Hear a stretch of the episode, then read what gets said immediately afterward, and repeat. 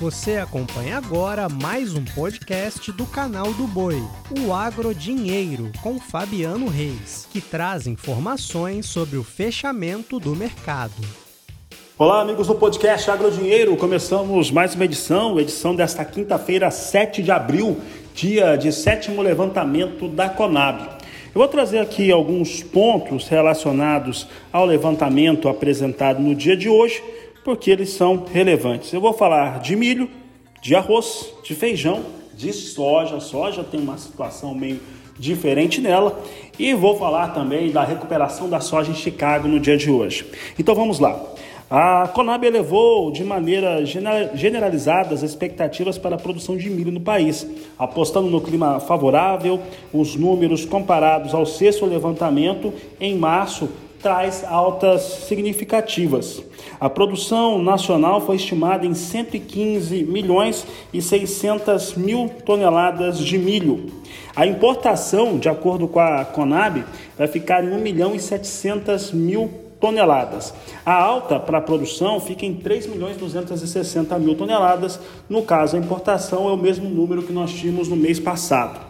O consumo interno foi estimado em 77 milhões 170 mil toneladas, alta de 1,1 milhão 170 mil toneladas. As exportações em 37 milhões, 2 milhões acima dos 35 milhões estimados no mês de março, e os estoques finais ficaram em 10 milhões 840 mil toneladas de milho, 532 mil toneladas acima daquilo que era registrado no sexto levantamento apresentado em março.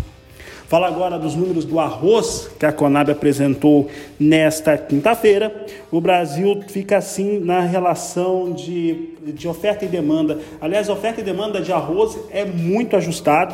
Nós temos uma estimativa apresentada hoje pela Conab de estoque inicial de 2 milhões 510 mil toneladas, uma produção estimada em 10 milhões 520 mil, cerca de 130 mil toneladas acima daquilo que foi estimado no mês passado o consumo interno em 10 milhões 780 mil toneladas, exportando 1 milhão e 300 mil e encerrando a safra com estoque final de 1 milhão 940 mil toneladas, cenário de muito ajuste para o arroz.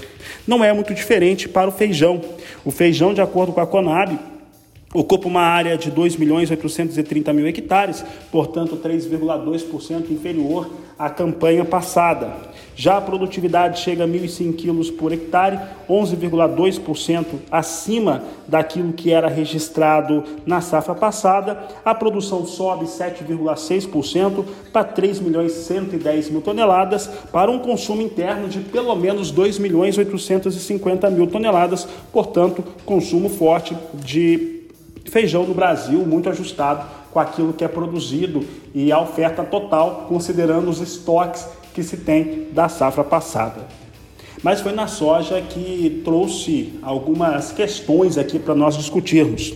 Dentro daquela máxima que o papel aceita tudo, a Conab, em seu sétimo levantamento de safra, conseguiu reduzir a estimativa de produção de soja de leve, é bem verdade, aumentar fortemente o consumo interno, reduzir a produtividade e estimativa de exportação e elevar os estoques iniciais e finais da safra 2021-2022. De acordo com a Conab, as estimativas indicam produtividade média de 50 sacas por hectare, ligeiramente abaixo daquilo que foi apresentado em março, e uma produção de 122 milhões 430 mil toneladas, uma queda de 14,9% frente à safra anterior para a produtividade e de 11,4% em relação à produção.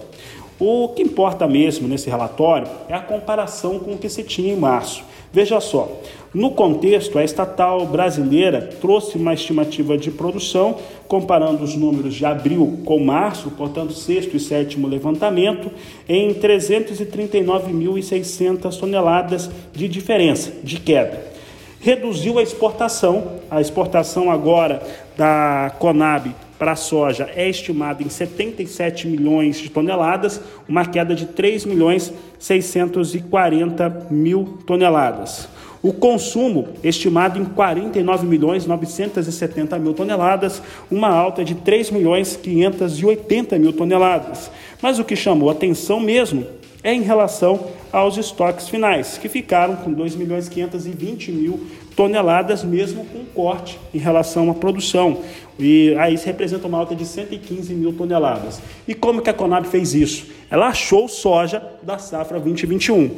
A Conab elevou os estoques iniciais da safra 21-22. Esses estoques iniciais agora são estimados em 6 milhões 170 mil toneladas alta de 869 mil toneladas de soja nos estoques de entrada. Portanto, a safra passada foi encontrada aí um milhão de toneladas que não foram consumidas, que não, não foram esmagadas, que não foram trabalhadas, como os relatórios até então, até o sexto levantamento de safra dessa campanha atual, estava dizendo. Se está certo ou não, nós vamos descobrir durante o desenvolvimento. Mas foi providencial aqui nessa equação, nos papéis aqui que a Conab nos traz, trazer essa quantidade maior de soja. Trouxe equilíbrio para o mercado e impede de mostrar um estoque final no Brasil quebrado. Se esses números estiverem errados, o Brasil deve ter aí no máximo um milhão e meio de toneladas estimadas para o final da campanha atual. Fala agora do fechamento de soja em Chicago, que soja voltou a operar em alta nesta quinta-feira. Você acompanha que maio fechou a 16 dólares, 47 centes mais 6 o bushel, alta de 1,74%. Julho, 16 dólares, 27 centes mais 4 o bushel, alta de 1,5%. Agosto, 15 dólares, 83 centes mais 4 o bushel, alta de 1,31%. E setembro, 15 dólares, 8 centes mais 2 o bushel, alta de 1,48%. O dólar hoje fechou em alta também a R$ 4,75 mais 7, alta de 0,89%. Com isso, as referências do preço pago pela soja nos portos aumentou. Ela veio para 186 reais a saca para entrega em abril, recebimento em maio. 186 reais tanto no Porto de Santos quanto no Porto de Paranaguá.